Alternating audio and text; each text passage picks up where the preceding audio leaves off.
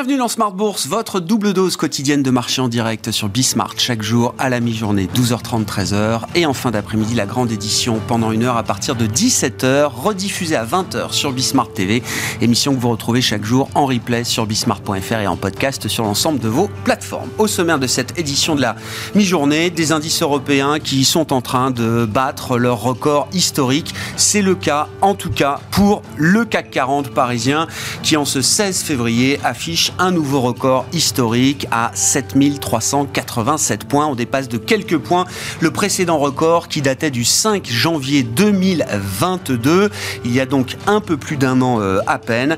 L'indice parisien qui est le leader du jour, le leader du moment sur les marchés euh, européens à la veille d'une échéance mensuelle, expiration demain de différents euh, produits dérivés, options et futurs sur indice. Attention aux effets de marché et aux effets techniques. On est sans doute dans une séquence très technique du point de vue euh, indiciel. Néanmoins, ça reste évidemment une journée euh, importante avec des marchés européens qui sont devenus peut-être le sweet spot du moment pour les investisseurs mondiaux. Nous reviendrons effectivement sur ce rallye, ce rallye global et ce rallye euh, européen, particulièrement avec nos invités dans cette euh, demi-heure. Parmi les vedettes du jour au sein du CAC 40, avec les publications de résultats du moment, on notera Orange, Pernod ou encore Airbus qui tirent l'indice vers ces nouveaux sommets. Et puis sur le front de la macroéconomie, on sera attentif à nouveau à des chiffres américains qui seront publiés cet après-midi. Après l'indice des prix à la consommation et les ventes au détail en début de semaine, les investisseurs suivront l'indice des prix à la production pour le mois de janvier qui sera publié en début d'après-midi, ainsi que les dernières statistiques sur le front des marchés immobiliers américains.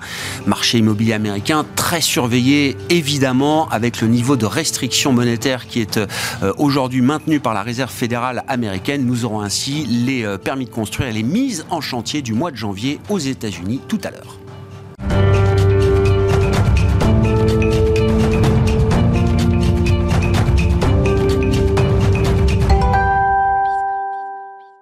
Mais d'abord, commençons avec euh, l'actualité macroéconomique. Et c'est Samy Char qui est avec nous en visioconférence, chef économiste de Lombardier. Bonjour et bienvenue, euh, Samy.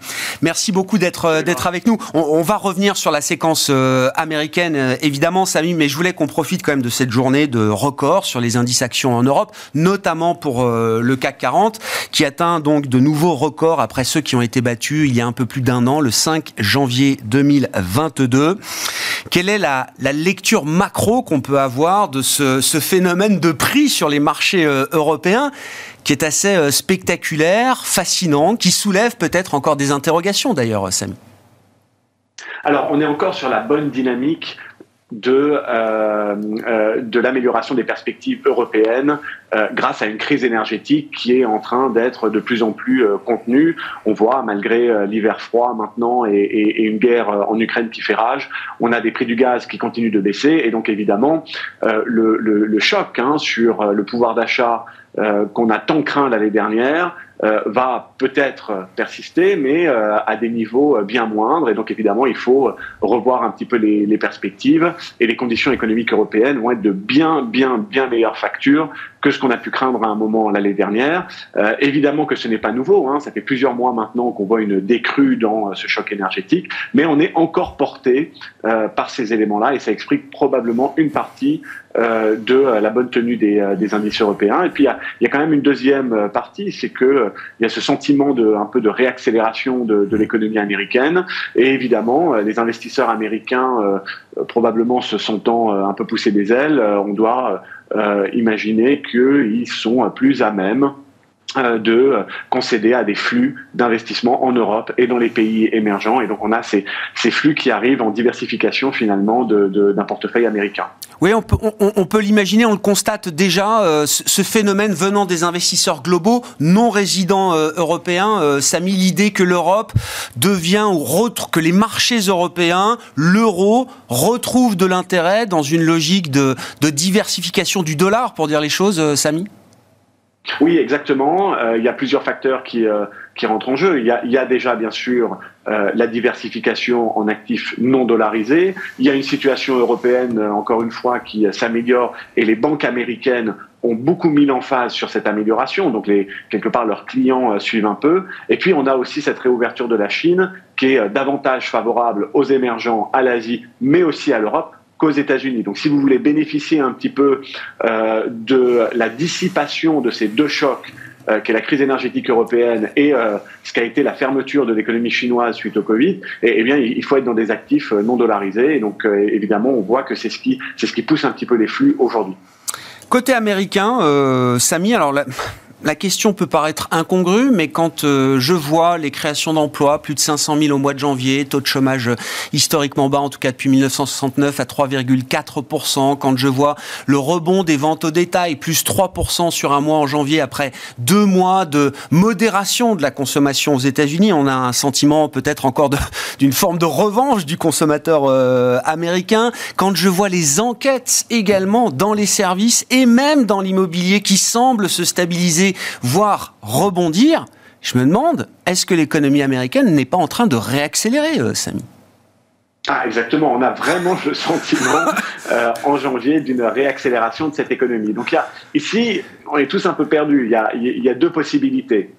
Soit c'est un leurre, euh, et euh, les données de janvier sont euh, altérées par les révisions, les effets saisonniers qui sont toujours extrêmement présents en janvier, et donc les données de février vont nous permettre de revenir à ce qu'était le scénario d'avant janvier, c'est-à-dire une économie certes qui ne s'effondre pas, mais enfin qui croît sous le potentiel, donc un marché de l'emploi qui va se détendre, une croissance salariale qui continue de baisser, et on reste dans ce narratif de désinflation progressive. Ça, c'est un peu euh, le scénario euh, confortable de se dire que c'est juste finalement euh, des disruptions liées au mois de, janvier. Mais vous avez raison, il, il faut prendre le scénario d'une réaccélération au sérieux. Qu'est-ce que ça voudrait dire? Ça voudrait dire que l'économie américaine est capable d'encaisser beaucoup plus que ce qu'on pensait les hausses de taux, et quelque part, Olivier Blanchard, euh, Larry mmh. Summers et d'autres ont fait ce point que peut-être que le, le, le, taux réel d'équilibre serait plus élevé aux États-Unis, donc l'économie américaine serait moins sensible aux hausses de taux. Et finalement, ça voudrait dire que c'est une économie américaine qui peut s'épanouir, qui peut croître à potentiel,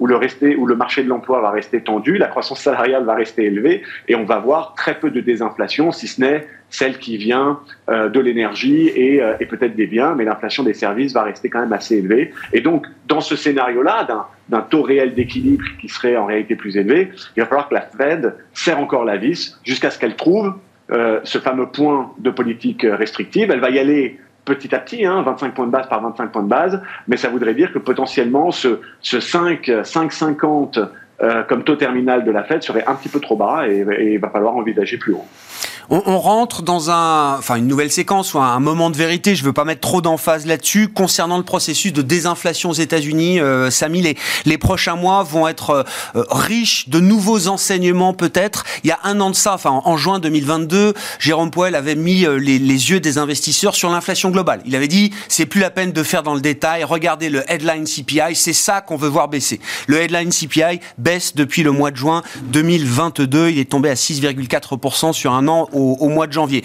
Depuis quelques mois, Jérôme Poel a changé le, projecteur en mettant le focus sur l'inflation cœur des services ex-housing, en dehors de toutes les composantes qui sont euh, euh, liées au logement, au loyer, au, loyer euh, imputé, etc. Est-ce que on Qu'est-ce qu'on voit dans cette partie-là, justement, que regarde très précisément la Fed aujourd'hui? Et est-ce qu'on a un peu de visibilité pour essayer d'anticiper comment cette partie-là de l'inflation américaine va pouvoir évoluer dans les prochains mois? Oui, on va avoir une désinflation sur cette partie-là. Euh, déjà sur la partie immobilière, la partie euh, shelter. Hein, donc, euh, on a de bonnes indications qu'effectivement, on va atteindre un apogée et retomber. L'indicateur que vous mentionnez, Grégoire, qui est effectivement ce, ce core service ex-shelter, il est en baisse, hein, donc il est à 6.2 aujourd'hui. En baisse, il a, il a atteint son, son pic euh, au-dessus de, de, de, 7. Donc plutôt des bonnes nouvelles. Mais la grande question par rapport au débat qu'on vient d'avoir sur la capacité de l'économie américaine à encaisser les hausses de taux, c'est où est-ce que ça s'arrête cette désinflation des services? Est-ce que euh, il y a suffisamment de ralentissement dans l'économie, dans l'emploi, dans les salaires pour imaginer les services cœurs retomber entre 2 et 3% ou est-ce que ça va végéter entre 4, 5, voire 5,5 Et là, ça voudrait dire qu'il va falloir mettre un, autre coup de, frein à l'économie américaine. C'est clair qu'on ne va pas rester à ces niveaux-là au niveau des services, mais c'est possible qu'on n'aille pas aussi bas qu'on l'escomptait à un moment. Euh, donc euh, les mois qui viennent vont effectivement être très importants pour comprendre si cette économie américaine continue de bien performer ou si au contraire euh, elle continue de croître sous le potentiel, ce qui serait rassurant du point de vue de l'inflation. Est-ce que les marchés se sont un peu recalés sur le scénario de base de la Réserve fédérale américaine en ce sens, Samy, ou est-ce que c'est toujours le, grand divorce entre les marchés et Jérôme Powell? Oui, les, marchés se sont euh, très bien repositionnés. Alors évidemment que si la Réserve fédérale américaine considère qu'elle n'est pas assez restrictive et qu'elle doit aller à 6,5, bien sûr que les marchés ne sont pas prêts. Mais euh, il y avait une grande complaisance dans ce marché et je suis sûr que vous en avez beaucoup discuté sur le fait que des euh, baisses de taux pouvaient être anticipées dès l'été. Évidemment que c'était pas du tout en ligne avec euh, un scénario de la Réserve fédérale américaine. Et là, il y a, il y a quasiment plus de baisses de taux escomptées pour l'année. Ça me paraît assez raisonnable. Donc maintenant, le deuxième débat, c'est qu'est-ce qui se passe sur les profits aux États-Unis? On voit qu'au niveau du repricing des taux et de ce que ça veut dire pour la valorisation, peut-être qu'il y a moins de danger de ce côté-là. Mais si on a une économie qui ralentit, qu'on est dans ce scénario de désinflation, les profits devraient quand même baisser. Si au contraire on a une économie qui réaccélère, les profits, eux, euh, vont certainement rebondir. Et donc pour les bourses, évidemment, c'est très important de voir quelle est cette perspective sur, sur les profits on reste dans le camp, nous, euh, d'une politique monétaire qui est restrictive aujourd'hui et donc d'une économie qui devrait continuer de ralentir avec des profits qui, devraient en souffrir euh, un petit peu. Mais enfin, euh, il y a du doute par rapport à ce scénario-là et c'est les mois qui viennent qui vont permettre de clarifier un peu ce, ce doute. Merci beaucoup Samy. Merci pour votre éclairage macroéconomique ce jour. Samy Char, chef économiste de Lombardier, qui était avec nous en visioconférence depuis Genève.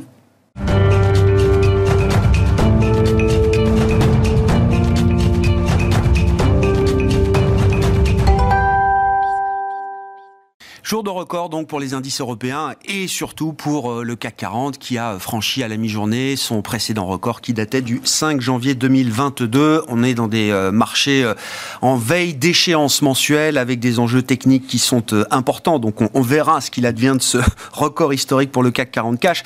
Ça nous permet quand même néanmoins de parler de ce rallye qui se poursuit, entamé le 30 septembre dernier pour les actions européennes notamment et Jean-Jacques Oana qui est à nos côtés en plateau. Bonjour. Bonjour et bienvenue Jean-Jacques. Bonjour Grégoire. Consultant indépendant, membre du board de la FinTech AI for Alpha, qui nous aide d'ailleurs à mettre un peu de côté nos émotions, hein, parce que c'est toujours le piège pour l'investisseur de se laisser embarquer dans des émotions qu'il ne maîtriserait pas euh, totalement. Et l'intelligence artificielle apporte des outils objectifs de, ce point de vue-là. Des outils qui nous disent que le rallye est mal aimé, toujours euh, Jean-Jacques oui, clairement.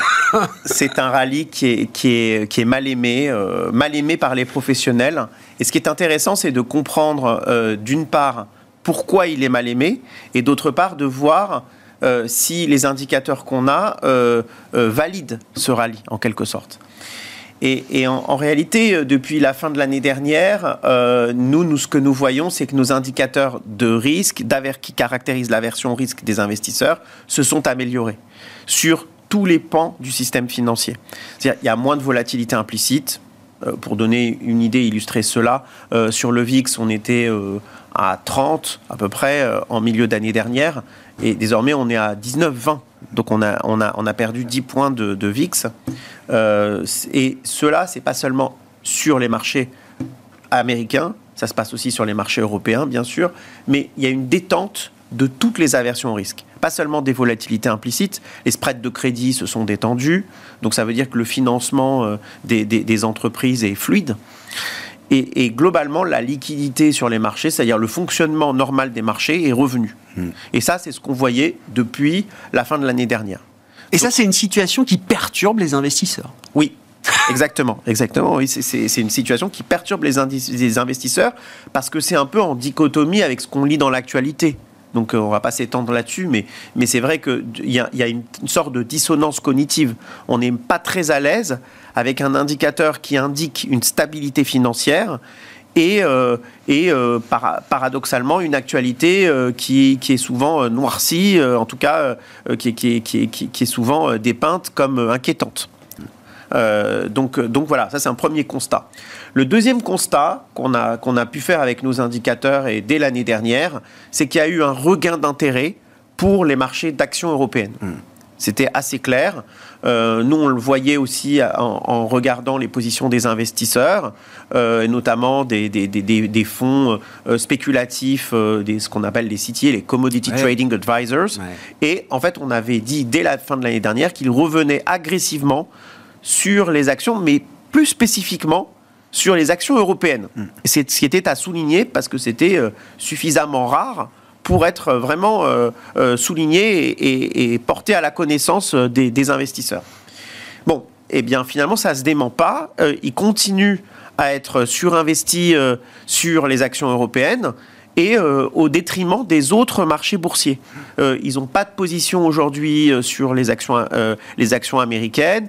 ils ont augmenté leur positionnement sur les marchés d'actions émergentes mais pas avec, euh, pas avec le même succès, puisque, puisque elles étaient, euh, quand on s'est vu la dernière fois, il y a un mois, on était à 9% partout, en gros, mm. et maintenant on est à 13% contre 6.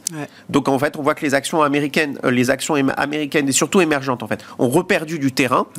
Alors, on va expliquer pourquoi, et, alors que les actions européennes continuent leur envolée, donc en termes techniques, on a des signaux haussiers qui sont très forts. Et puis, on, le voyait aussi quand on disloque les, les secteurs c'est-à-dire qu'en fait, il y, a, des tas de secteurs qui ont fait des nouveaux plus hauts bien avant aujourd'hui.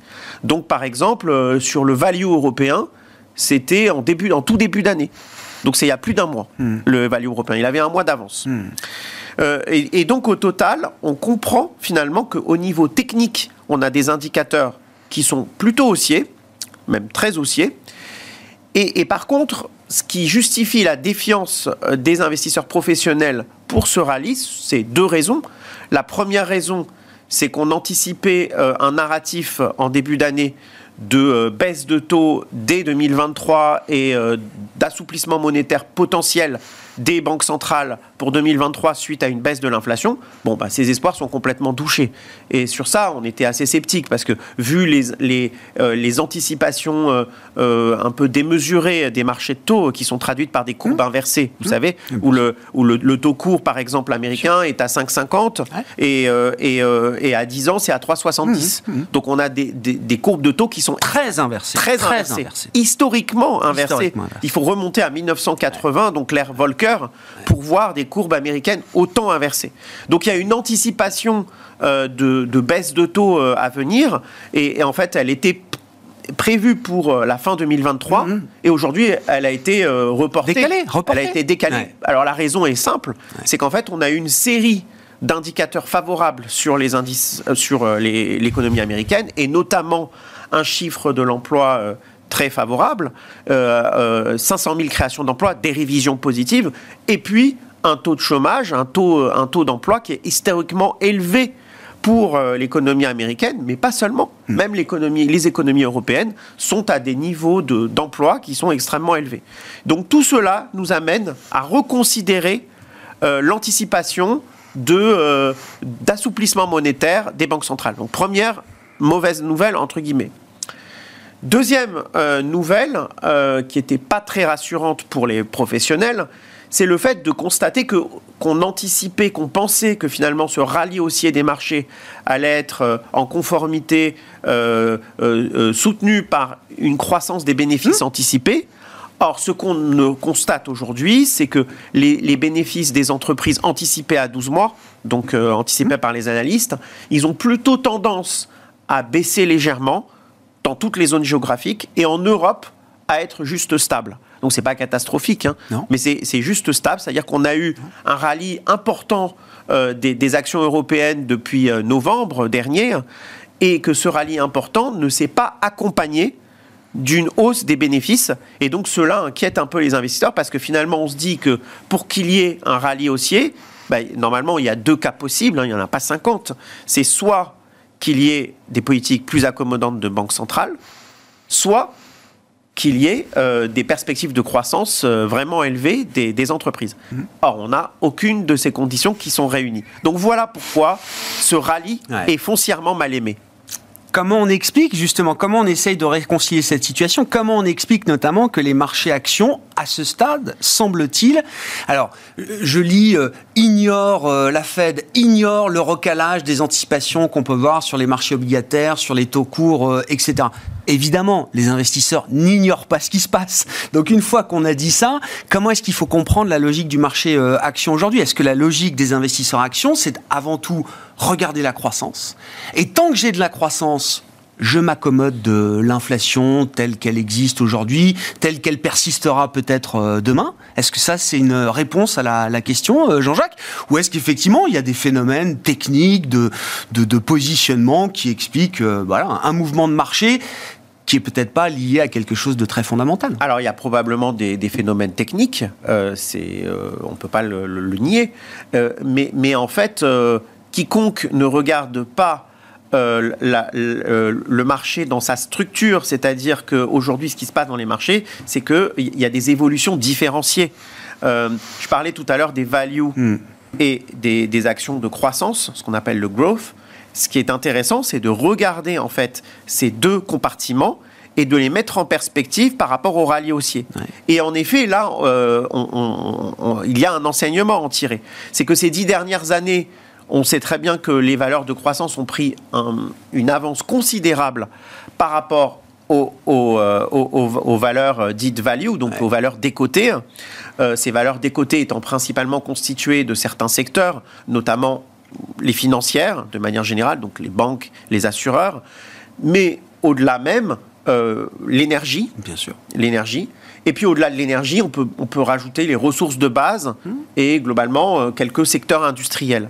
Et de ce point de vue-là, en fait, on s'aperçoit que c'est vraiment une histoire de style. C'est-à-dire qu'il y a une différenciation vraiment très importante. Donc, autant sur la croissance, vous regardez le Nasdaq aux États-Unis ou même les valeurs de croissance européennes, le débat bear market rally contre euh, contre un nouveau, euh, une nouvelle résurgence d'un bull market, aujourd'hui est intéressant. Euh, en fait, c'est un, c'est un vrai débat qui, qui, a, qui, qui, a lieu d'être.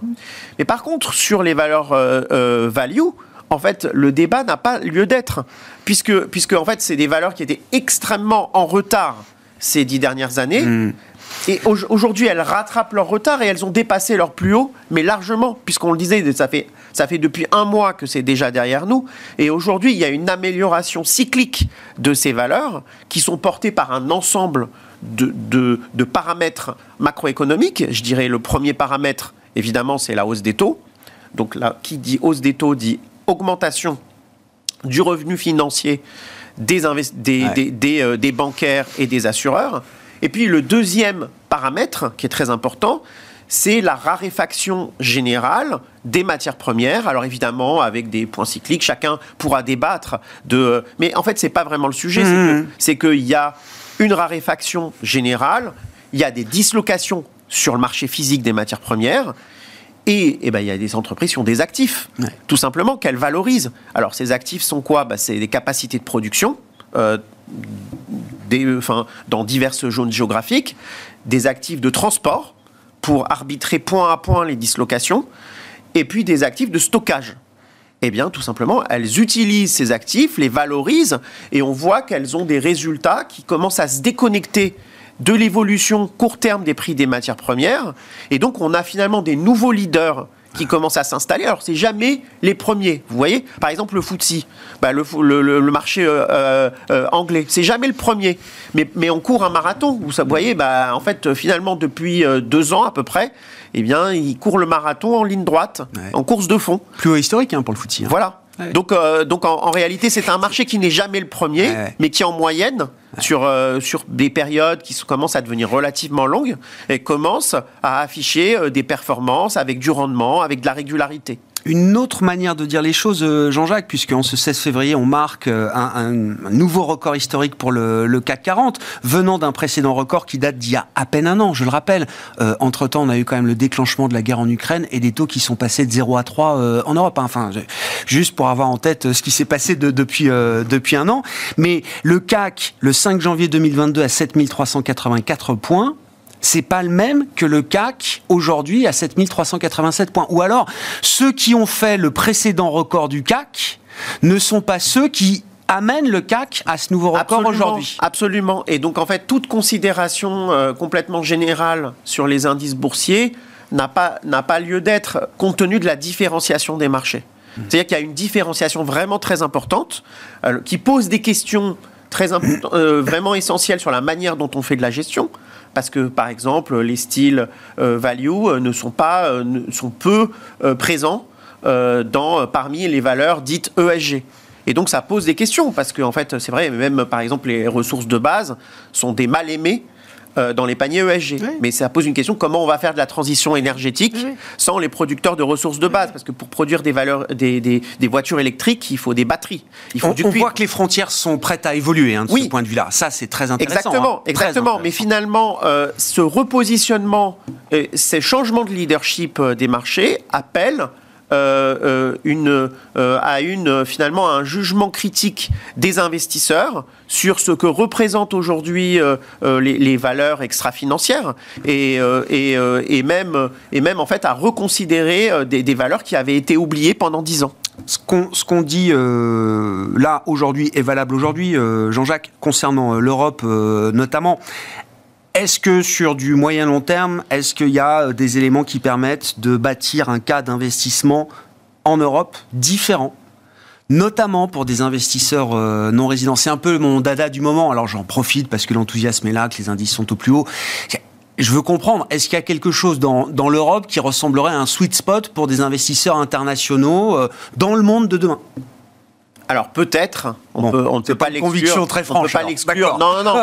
J'ai pas de vraie, de vraie conviction sur le sujet. En fait, justement, euh, vous l'avez dit en, en préambule, j'essaye de dépassionner le débat, de mettre de côté finalement euh, euh, le, sentiment. Euh, et donc au-delà de l'émotion et de l'enthousiasme, il n'y a pas de, il a pas de, de, de, variables ou de changements euh, structurels qui permettent de construire. C'est assez difficile à dire en réalité. vous voyez, en, en, fait, on a souvent un horizon de temps qui est de quelques semaines à quelques mois. sur quelques semaines à quelques mois, eh bien, on voit des choses. de temps en temps, ces choses se réalisent, ce qui est, ce qui est, semble être le cas depuis quelques semaines. Et, et donc, on a en effet un regain d'intérêt euh, qui, qu'on ne peut pas nier euh, pour les actions européennes. Euh, après le, remettre finalement dans une perspective plus large, économique, voire politique, je ne me risquerai pas aujourd'hui à ce, à ce scénario, mais, mais c'est évidemment une question intéressante, surtout à poser par rapport bah, à l'actualité qui nous inonde aujourd'hui. Merci beaucoup Jean-Jacques, merci d'avoir été euh, avec nous pour euh, cette analyse de marché que vous nous apportez euh, chaque mois dans Smart Bourse. Jean-Jacques Coana, consultant indépendant et membre du board de la FinTech et i 4 Alpha qui était avec nous l'invité de Smart à la mi-journée. On se retrouve à 17h en direct sur Bismart.